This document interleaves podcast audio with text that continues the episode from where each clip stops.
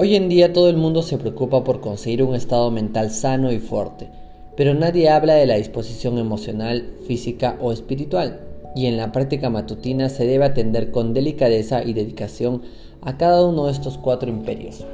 Esto te permitirá conocer el impresionante poder que hay en tu interior, y solo cuando desarrolles y profundices en la relación con esta autoridad natural que existe en tu propia esencia más íntima, puedes integrarte en la élite de los virtuosos y de los dioses. A medida que eleves tus cuatro imperios interiores, comenzarás a obtener milagros en el mundo exterior que nunca soñaste con alcanzar.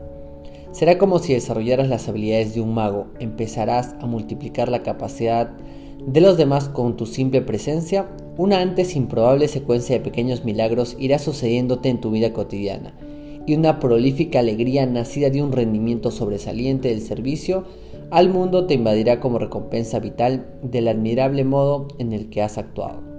Muchos de nosotros sabemos lo que debemos hacer mentalmente, pero la mayoría de las veces no sucede nada extraordinario porque nuestra vida emocional está inmersa en el caos. Permanecemos anclados al pasado, no hemos perdonado lo imperdonable, hemos reprimido todas las emociones generadas en nosotros por todos aquellos que nos han hecho daño. Sigmund Freud escribió que las emociones no expresadas nunca mueren, son enterradas vivas y salen más tarde de peores formas. Y nos preguntamos por qué todos nuestros esfuerzos por lograr un pensamiento positivo no funcionan.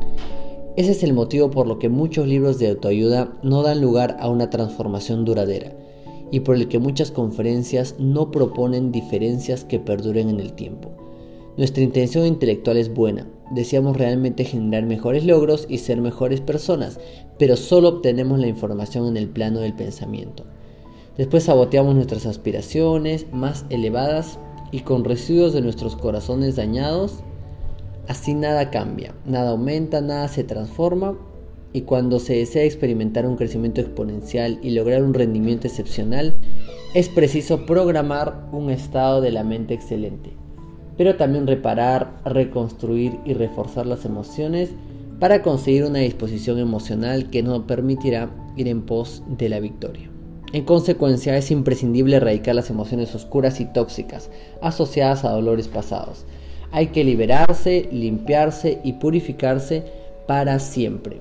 Y así el corazón antes endurecido por las pruebas a las que ha sometido la vida volverá a abrirse en su más alto noble esplendor.